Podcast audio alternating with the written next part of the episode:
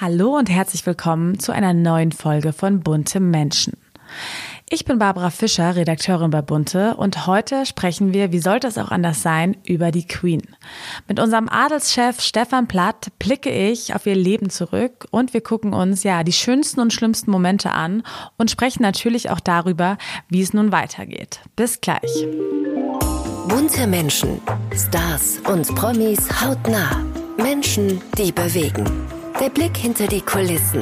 Hier bei Bunte Menschen, der People Podcast. Wie bereits angedeutet, sprechen wir heute in der neuen Folge von Bunte Menschen über die Queen und ihr einzigartiges Leben. Und wer könnte da der beste Gesprächspartner sein als unser Adelschef Stefan Platt? Hallo Stefan. Hallo, ich freue mich hier zu sein. Stefan, du hattest ja jetzt wirklich gerade die letzten Tage sehr, sehr viel zu tun, ähm, seitdem die Queen gestorben ist. Vielleicht fangen wir nochmal von Anfang an an, ähm, weil es kam ja doch recht überraschend, ihr Tod, würde ich jetzt mal sagen. Also zumindestens haben viele damit jetzt nicht gerechnet, dass es so schnell ging. Wie ging das dann alles los letzte Woche? Ja, es hatte sich schon angedeutet, dass es der Queen nicht so gut geht. Äh, sie hatte eine Reise nach London abgesagt, um den scheidenden Premierminister ähm, äh, zu empfangen und die neue Premierministerin, die sind dann nach Balmoral gereist. Das war dann auch ihr letzter offizieller Termin, den Sommersitz der Queen, wo sie auch den Sommer verbracht hat. Und äh, da merkte man schon, irgendwas stimmt da nicht. Dann gab es noch die Meldung in den äh, vergangenen Wochen, dass Charles Termine abgesagt hat, um mehr Zeit mit seiner Mutter zu verbringen. Aber dass es dann so schnell ging, das hat auch die Royals überrascht, weil äh, außer Charles und Anne hat es ja keiner rechtzeitig geschafft. Es kam gegen Mittag die Meldung, der Königin geht schlecht und dann gegen Abend war sie leider schon verstorben. Und wie läuft so eine Verkündung denn ab? Wer gibt bekannt, dass die Queen gestorben ist? Es ist so, wenn die Queen gestorben ist, dann wird zuerst die Premierministerin ähm, informiert. Da gibt es ein Codewort, das heißt, ähm, oder Codeworte, London Bridge is down. Äh, damit weiß man, dass die Queen gestorben ist. Und nachdem dann äh, die Premierministerin Bescheid weiß, äh, geht dann die Kette dann äh, zu den anderen Regierungsvertretern. Und das Volk wird dann über eine offizielle Sendung der BBC, also des staatlichen Senders, ähm, der verkündet dann offiziell den Tod der Queen und sendet dann auf allen Kanälen auch nur Berichte über den Tod der Queen. Okay, verstehe. Und wie ist dann der Ablauf? Weil es läuft ja immer alles nach Protokoll eigentlich dort. Ähm, wie geht es dann weiter?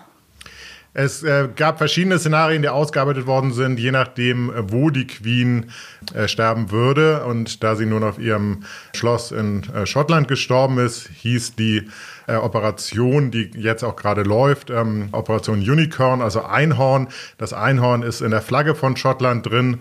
Äh, und dann wurde halt bestimmt, dass der Leichnam dann nach Edinburgh kommt, dass dort das Volk am Sarg Abschied nehmen kann, was, was auch ähm, Tausende äh, bereits gemacht haben äh, und dass er dann nach London überführt wird und dass am zehnten Tag nach ihrem Tod die Beerdigung in London stattfindet. Das ist alles schon vor Jahren so festgelegt worden. Kleine Änderungen gab es, aber grundsätzlich ist man nach diesem Plan vorgegangen. Und ähm, wie hat sich Charles geäußert zu ihrem Tod in der Öffentlichkeit, der neue König sozusagen? Der neue König hat sich für mich etwas überraschend geäußert. Er hat, er hat kurz äh, in seiner ersten Rede gesagt, dass die Queen ja eine großartige Monarchin und, und ihre Bedeutung für die Weltgeschichte herausgehoben. Äh, dann hat er aber sehr lange darüber gesprochen, ähm, was für eine tolle Mutter, Großmutter und Urgroßmutter sie ist, wie liebevoll sie ist, wie sie die Familie zusammengehalten hat.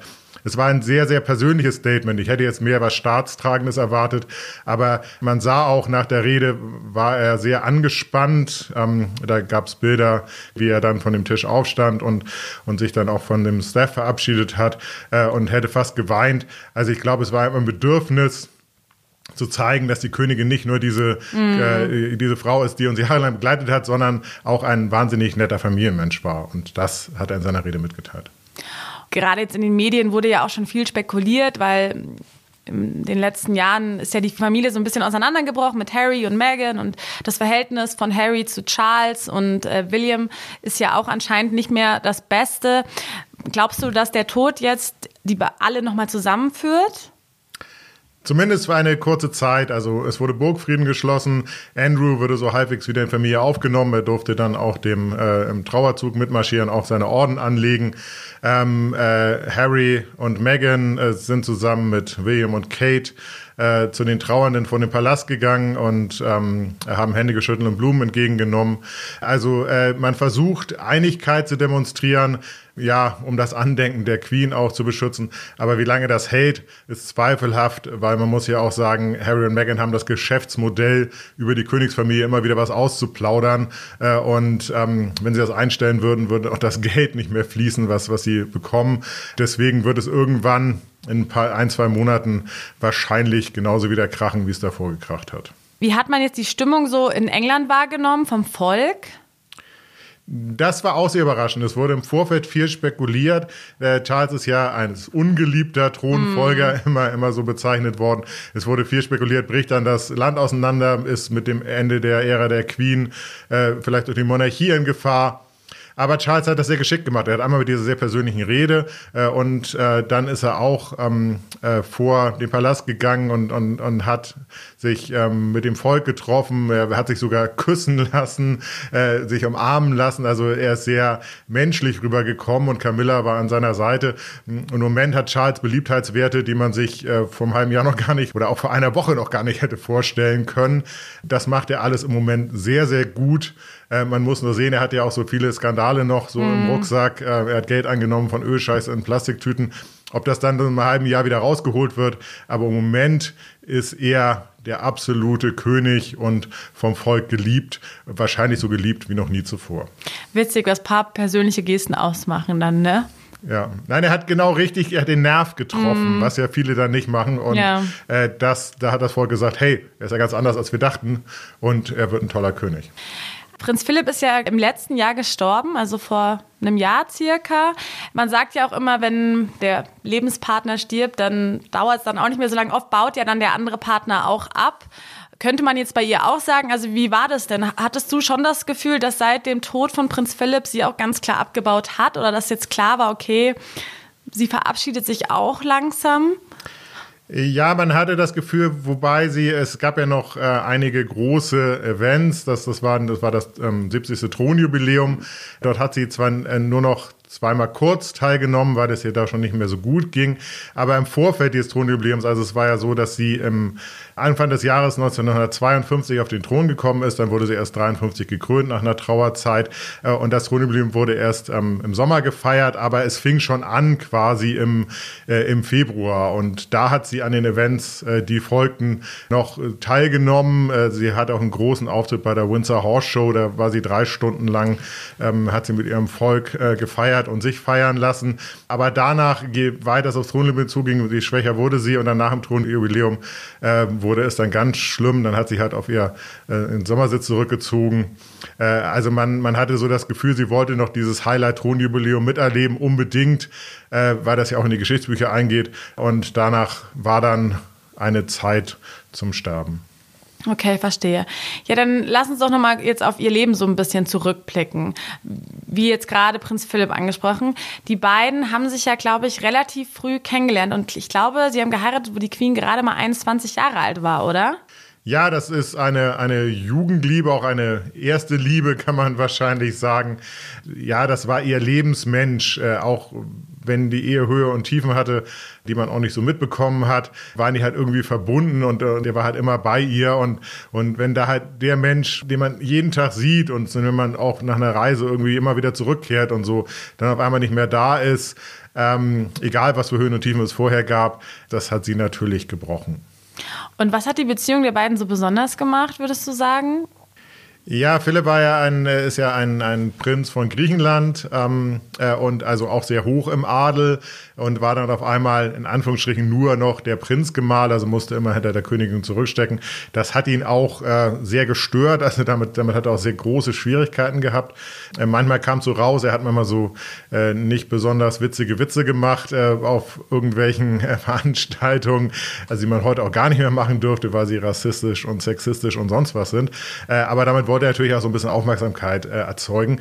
Was die Queen aber sehr geschickt gemacht hat, sie hat ihren Mann so als Familienoberhaupt innerhalb der Familie etabliert. Also wenn man jetzt irgendwas hatte, also wenn Charles jetzt irgendwie Probleme hatte oder, oder wenn was geklärt werden musste, dann war Philipp quasi der Ansprechpartner und da hat die Queen, ist privat, ist sie, hat sie zurückgesteckt, aber in der Öffentlichkeit äh, war sie die Königin. Und ähm, das hat dann sehr gut funktioniert, dieses Modell. Okay, verstehe. Ja, smart von ihr, dem Mann auch das Gefühl zu geben, gebraucht zu werden. Ja, das ist ja schwierig. ähm, das ähm, ja, ist ja ein All-Day-Problem. Dann wurde sie mit, glaube ich, gerade mal 27 Jahren bereits gekrönt. Ähm, warum schon so früh? Ich glaube, weil ihr Vater so früh gestorben ist, oder? Ja, ja, ihre Mutter ist ja, ist ja über 100 geworden, aber ihr Vater ist halt äh, sehr, sehr früh gestorben äh, und der war ja auch noch auf den Thron gekommen, weil der König davor abgedankt hatte. Also das, das war alles, sie ist ja nicht geboren worden als Thronfolgerin, sie hat auch keine Ahnung, wie ihr Leben mal sein würde. Äh, sie ist geboren worden als ganz normale ähm, Prinzessin und ähm, hätte jetzt da wahrscheinlich dann irgendwo ins Griechische oder ins Spanische oder sonst wo Königshaus eingeheiratet. Äh, und äh, dieser Lebensweg von ihr ist deswegen auch so, so besonders, weil sie ist mit ähm, völlig anderen Voraussetzungen in ihrer Jugend gewesen und hat dann aber, als sie dann ähm, diese Verantwortung bekommen hat, das Beste draus gemacht, was man draus machen kann. Und wenn du jetzt auf ihr Leben so zurückblickst, ähm, was waren denn so sehr prägende Momente in ihrem Leben? Ja, meist erinnert man sich ja an die ähm, Skandale. Also natürlich hat äh, das ganze Drama um Diana sie sehr geprägt. Aber wenn man, wenn man äh, vorher zurückblickt, auch bevor ich jetzt geboren worden bin, also da, da hat sie ja schon die äh, Schlagzeilen beherrscht und zum Beispiel ihr Deutschlandbesuch in den 50er Jahren, das war ein Ereignis, äh, da stand ganz Deutschland Kopf oder, oder auch ihre ähm, Jubiläen oder, oder jetzt zuletzt dieses, dieses 70-jährige Thronjubiläum. Äh, also das, das sind ja Weltereignisse. Jedes Jahr irgendwie oder, oder alle paar Jahre reiten sich große Ereignisse aneinander. Äh, aber sie wird natürlich durch die großen Dramen, und da ist Diana halt herausstechend, äh, dann auch definiert. Ich habe auch gelesen, also ich meine, ich war damals ja noch echt jung, wo das so alles war mit Dianas Tod, dass der Tod wirklich ja auch die Queen viele Sympathien gekostet hat. Aber ich glaube, weil sie auch so komisch agiert hat danach, oder? Weil sie so unpersönlich reagiert hat. Also warum hat der Tod sie so viele Sympathien gekostet? Ja, das, was Charles jetzt alles richtig gemacht mhm. hat, also ich denke auch, dass, äh, dass aus, den, äh, aus den Erlebnissen rund um den Tod von Diana hat Charles genauso gehandelt, wie er jetzt gehandelt hat. Äh, das hat sie damals falsch gemacht. Sie hat sich zurückgezogen. Sie hat nicht öffentlich getrauert um Diana. Es hat Tage gedauert, bis sie dann, bis sie sich irgendwie durchgerungen hat, äh, weil für sie war Diana halt eine Bedrohung fürs Königshaus, die ja ständig nur für irgendwie Schlagzeilen gesorgt hat und das Königshaus im schlechten Licht ähm, dastehen hat lassen. Was sie aber auch gemacht hat, äh, was erst viel später rausgekommen ist, was, was keiner so wirklich wusste, dass sie William und Harry zu sich genommen hat und die beschützt hat. Also sie, sie hat dann gesagt, wir müssen jetzt als Familie hier zusammenhalten, weil Charles ist ja dann auch irgendwie nach, nach Paris geflogen und so und da war die Queen für ihre Enkel da. Und das hat aber das Volk nicht gesehen. Sie hätte halt viel früher reagieren müssen mit zwei, drei Gesten, dann wäre das alles nicht passiert. Und Charles hat daraus gelernt und jetzt nach ihrem Tod sich ganz volksnah gezeigt, weil das Volk natürlich unter Schock steht. Und dann braucht es einen König oder eine Königin, äh, die sagt, es wird alles gut, ich bin bei euch. Und dann ist auch wieder alles gut. Und das hat sie damals versäumt. Okay, ich verstehe. Und ich glaube, Familie war ja eigentlich eh so das Wichtigste in ihrem Leben, oder? Sie war ja auch wahnsinnig gerne Oma und Uroma.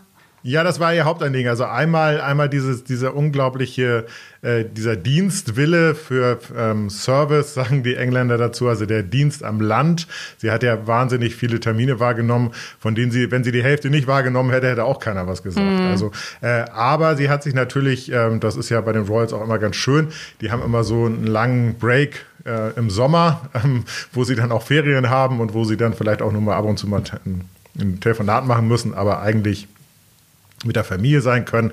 Also so schlimm ist es dann auch nicht mit den Terminen, äh, weil es gibt immer regelmäßig Ferien. Ähm, muss ich das so ein bisschen wie in der Schule vorstellen. Also es wird dann gebüffelt, aber dann ist auch wieder gut.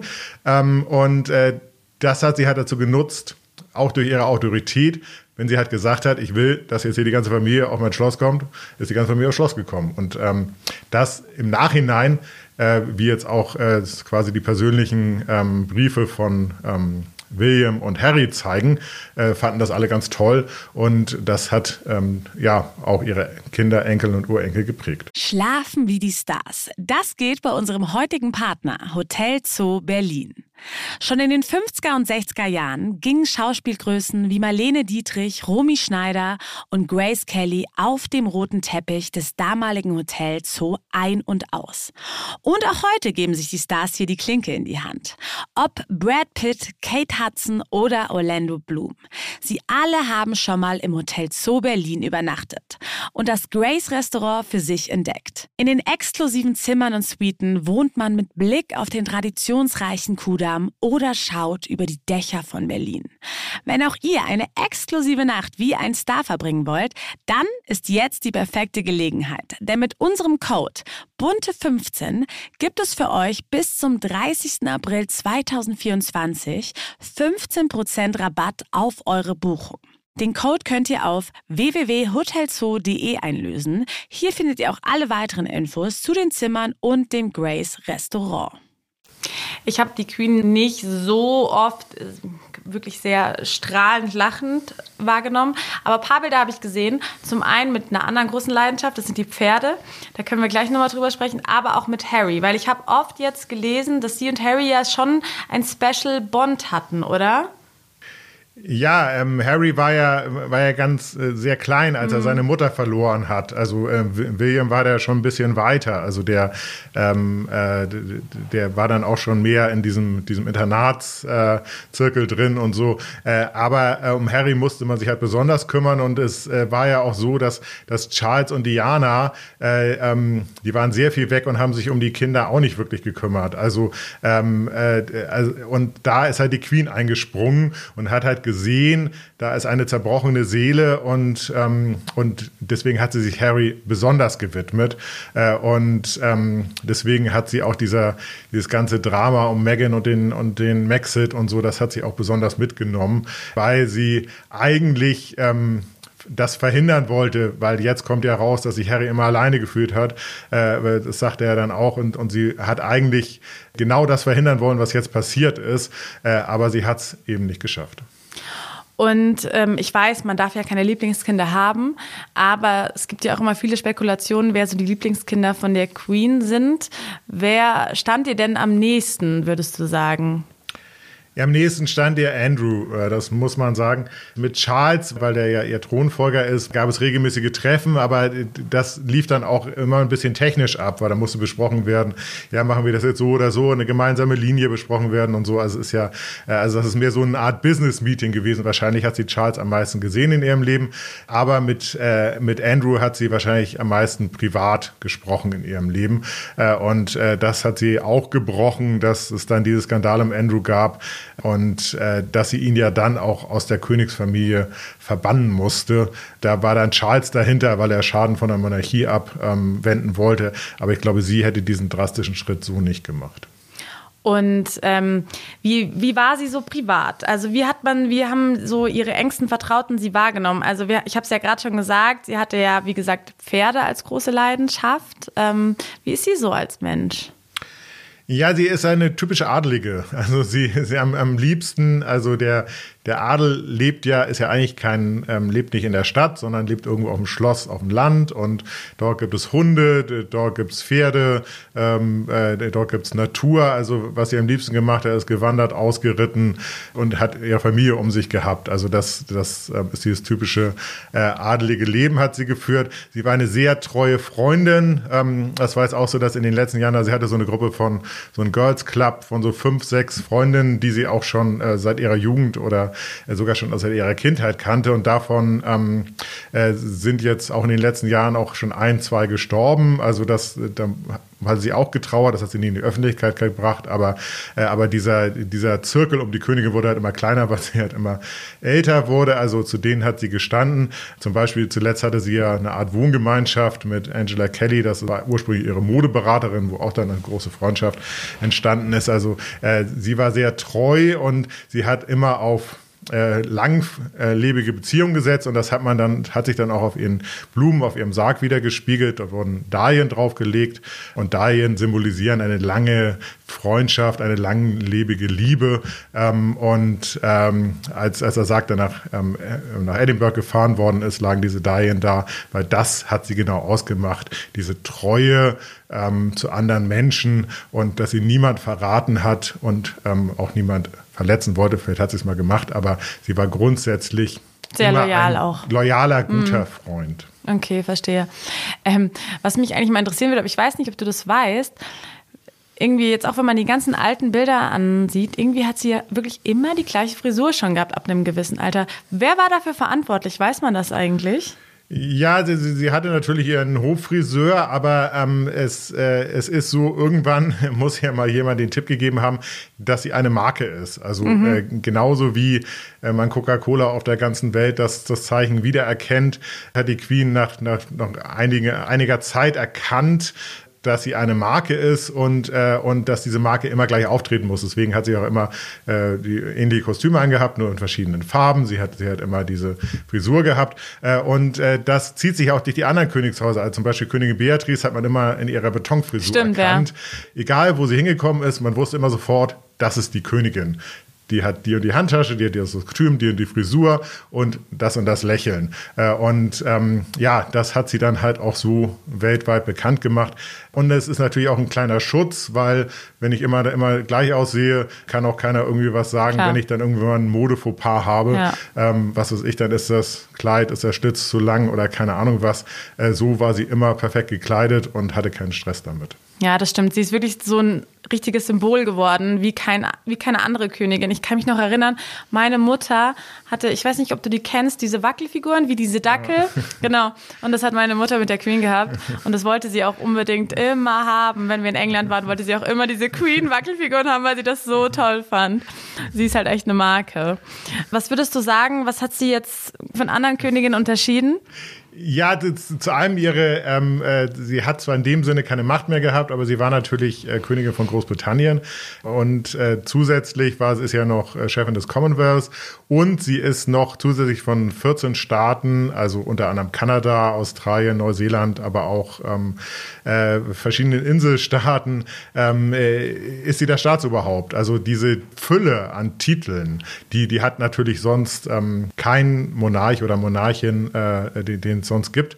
Ähm, und ähm, äh, die war natürlich auch, äh, dadurch, dass sie für den kompletten englischsprachigen Raum, also ähm, in Australien ist sie äh, nicht nur Staatsoberhaupt, sondern natürlich auch ein Superstar. Äh, und, ähm, und irgendwie haben die, die US-Amerikaner auch einen Narren an ihr gefressen. Äh, also dieser ganze englischsprachige Raum, der kennt eigentlich nur die Queen. Äh, und wenn man dann sagt, es gibt ja noch eine irgendwie Letizia von Spanien, dann, dann wird schon schwierig. Also, ähm, äh, also hier in Europa kennt man sehr viele Königshäuser. Weltweit ähm, ist eigentlich die Queen, dann kommt lange nichts und dann muss man vielleicht ein bisschen suchen, äh, je nachdem. Äh, Maxima ist dann halt in Südamerika total hip, weil sie daherkommt. Äh, aber die Königin hat halt äh, das größte Reich von, von allen äh, und äh, das hat sie so besonders gemacht. Und was, was passiert denn jetzt mit ihrem Vermögen? Also wird das jetzt aufgeteilt oder bleibt das einfach in der Familie oder kriegt Charles jetzt einfach alles übertragen? Ja, es ist so, dass da gibt's äh, sehr strenge Regeln. Also der neue König kriegt jetzt quasi alles, was, ähm, was äh, die Queen hatte, äh, wobei da nicht alles gehört. Ähm, da, da, gibt es einen National Trust, ähm, wo Schlösser drin sind und Gemälde und so weiter und so fort. Sie darf das halt alles nutzen. Ähm, und das wird dann auch alles irgendwie bezahlt. Und wenn ich äh, zum Beispiel Schloss Windsor besuche, dann zahle ich ja Eintritt und das wird dann für die Renovierung von Schloss Windsor benutzt. Und die Queen wohnt da halt auch noch, aber es ist halt auch eine Touristenattraktion. Dann hat sie noch ein, eine Art Privatvermögen, was sie sie auch halt von ihrer Mutter, von ihrem Vater geerbt hat, ähm, äh, vielleicht auch noch ein paar Kunstgegenstände, was ihr geschenkt worden ist und so weiter und so fort. Das äh, wird dann in einem separaten Testament, ähm, äh, vererbt sie das. Das Testament bei Philipp äh, äh, hat ein Gericht entschieden, äh, wird für immer geheim bleiben, wahrscheinlich das der Queen auch, ähm, also nicht für immer, aber für die nächsten irgendwie 200 Jahre, also wir erleben das nicht mehr. Dann ist es so, Charles hatte ja als Prince of Wales, ähm, der hat die sogenannte Duchy, das, das ist ein war ein großer landwirtschaftlicher Betrieb, also muss man sich aber ein riesengroßer landwirtschaftlicher Betrieb vorstellen, woraus er die Einnahmen genommen hat und damit sich und auch seine Söhne finanziert hat. Das geht jetzt alles an William, der ja Prince of Wales geworden ist und Catherine ist ja die Prinzessin von Wales geworden und ist damit die Nachfolgerin von Diana. Äh, und äh, so verschiebt sich halt einmal alles nach unten, aber den, sagen wir 99,9 Prozent geht jetzt alles an den neuen König Charles III. über. Okay, verstehe. Und welchen Titel trägt jetzt Camilla? Ja, Camilla ist die sogenannte Queen Consort, also ähm, Königsgemahlin, könnte man das übersetzen. Aber es ist so, dass, äh, dass wenn, wenn die beiden jetzt irgendwo auftreten, wäre es auch nicht falsch zu sagen, dass der König und die Königin auftreten, mhm. auch wenn sie in Anführungsstrichen nur Queen Consort ist. Wenn man sie jetzt offiziell im Briefkopf anschreiben würde, müsste man das Consort mitmachen. Wenn man sie jetzt so anspricht, dürfte man auch Königin zu ihr sagen, obwohl sie nicht eine hundertprozentige Königin ist.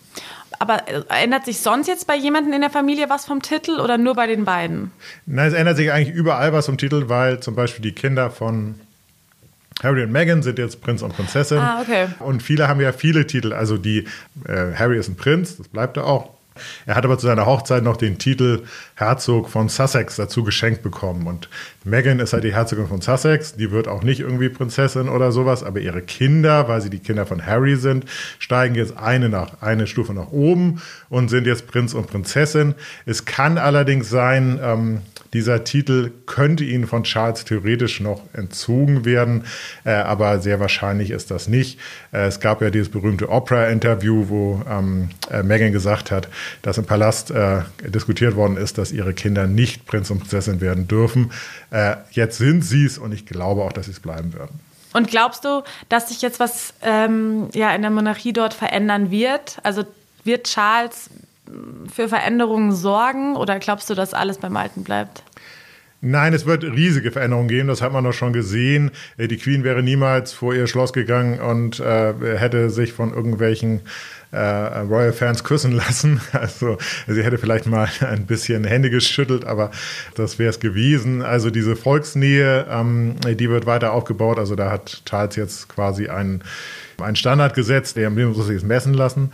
Äh, und ähm, Charles muss jetzt eigenes Profil entwickeln und er muss ja irgendwie aus dem Schatten seiner Mutter raustreten. Äh, die Queen war die Queen, äh, da hat keiner irgendwie nachgefragt. Ähm, äh, Charles wird sicherlich ein bisschen mehr, seine Themen sind ja Umweltschutz und Landwirtschaft. Er darf sich politisch eigentlich nicht engagieren, aber er wird versuchen, äh, solche Themen weiter ähm, ja, in die Öffentlichkeit zu bringen, um sie auch ein Denkmal zu setzen, weil es könnte jetzt auch sein, dass Charles dann für irgendeine Initiative zum Klimaschutz sich stark macht, die wird dann durchgesetzt und dann wird er dann als der Klimakönig oder so in die Geschichte eingehen. Okay. Also er muss irgendwas machen, um in die Geschichte einzugehen. Die Queen ist halt als äh, 70 Jahre Monarchin und sonst was geht in die Geschichte ein. Das ist, das ist gegessen, die geht als Superkönigin ein, aber er muss sich jetzt ja erstmal irgendwas ähm, ausdenken, womit gehe ich in die Geschichte ein.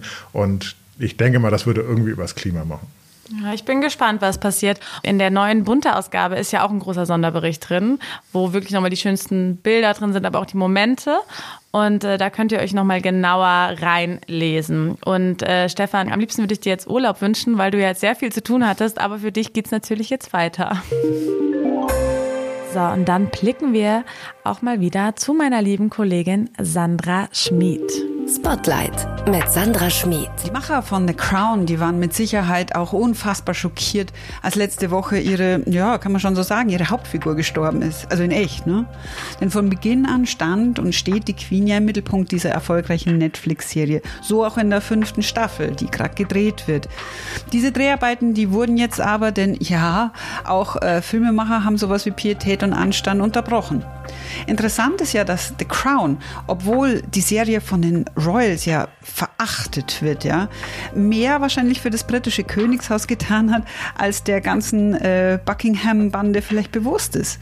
Und das obwohl, oder vielleicht auch ehrlich gesagt gerade deswegen, äh, weil es in der Serie ja gar nicht zwingend um die historische Wahrheit bis ins Detail geht, sondern ja, sagen wir mal, um ein, eher eine Art äh, freie Charakterzeichnung der Protagonisten.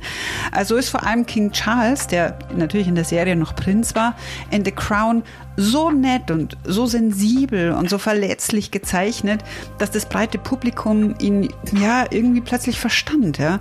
Verstand, warum er äh, oft so abweisend war zu Diana, warum er die Nähe von Camilla gesucht hat und so weiter. In der Serie sah er dann auch noch muss man auch sagen, noch so richtig gut aus. Das macht ja auch was mit der Sympathieverteilung, weil man ja immer ein bisschen mehr Sympathie hat, äh, wenn einer, keine Ahnung, nette Augen und ein gewinnendes Lächeln hat, als wenn er jetzt hier mit Triefaugen und Krummelgesicht rumläuft. Mm, dass die Engländer ihren König jetzt also so mit offenen Armen an ihr großes Brittenherz drücken, ja. Das hat auch irgendwie ein bisschen was mit einer Netflix-Serie zu tun. Äh, die Dreharbeiten zu The Crown, die gehen jetzt aber bald wieder weiter. Vielleicht schafft es die Serie am Ende sogar noch, dass man Prince Andrew für einen nicht korrumpierbaren und nicht maximal widerlichen Kerl hält. Obwohl, ich glaube, das schafft wahrscheinlich nicht mal eine Netflix-Serie. Und die Frage der Woche dreht sich dieses Mal ebenfalls um die Queen. Wir haben die Prominenten gefragt, welche Erinnerungen verbinden sie mit der Queen? Die Frage der Woche. Zum einen hat uns Jens Spahn geantwortet. Er sagt, 2015 trafen mein Mann und ich in der Residenz des britischen Botschafters auf die Queen. Diese Begegnung hat mich zutiefst berührt. Sie hat trotz des strengen Protokolls mit einem warmen Lächeln jede leichte Nervosität sofort im Keim erstickt. Ich verneige mich vor ihrem Lebenswerk. Auch der Schlagersänger Heino hat uns geantwortet. Er sagt, die Königin hat ein fast biblisches Alter erreicht, eine Ära mit großer Eleganz und Würde geprägt. Sie wird nicht nur in England schmerzlich vermisst werden. Ich hoffe sehr, dass ihr Sohn dieses Amt ausfüllen kann. Habt ihr eine besondere Erinnerung mit der Queen? Dann schreibt es uns gerne. So, das war's auch schon wieder mit einer neuen Folge von Bunte Menschen. Ich hoffe, es hat euch gefallen. Und ja, abonniert uns gerne auf Spotify, iTunes und Co. und drückt die Glocke, damit ihr auch wirklich nichts mehr von uns verpasst. Ihr könnt uns auch gerne jederzeit auf Instagram schreiben, äh, an unseren Kanal Bunte Magazin oder eine E-Mail an buntemenschen.burda.com zusammengeschrieben, wenn ihr irgendwelche Wünsche habt oder Anregungen. Vielleicht wünscht ihr euch ja auch zu unserer Spezialfolge einen ganz bestimmten prominenten Gast. Sagt uns gerne Bescheid. Dann hören wir uns wieder nächste Woche. Ich freue mich. Bis dahin. Bunte Menschen, der People Podcast. Immer donnerstags neu. Ein bunter Original Podcast.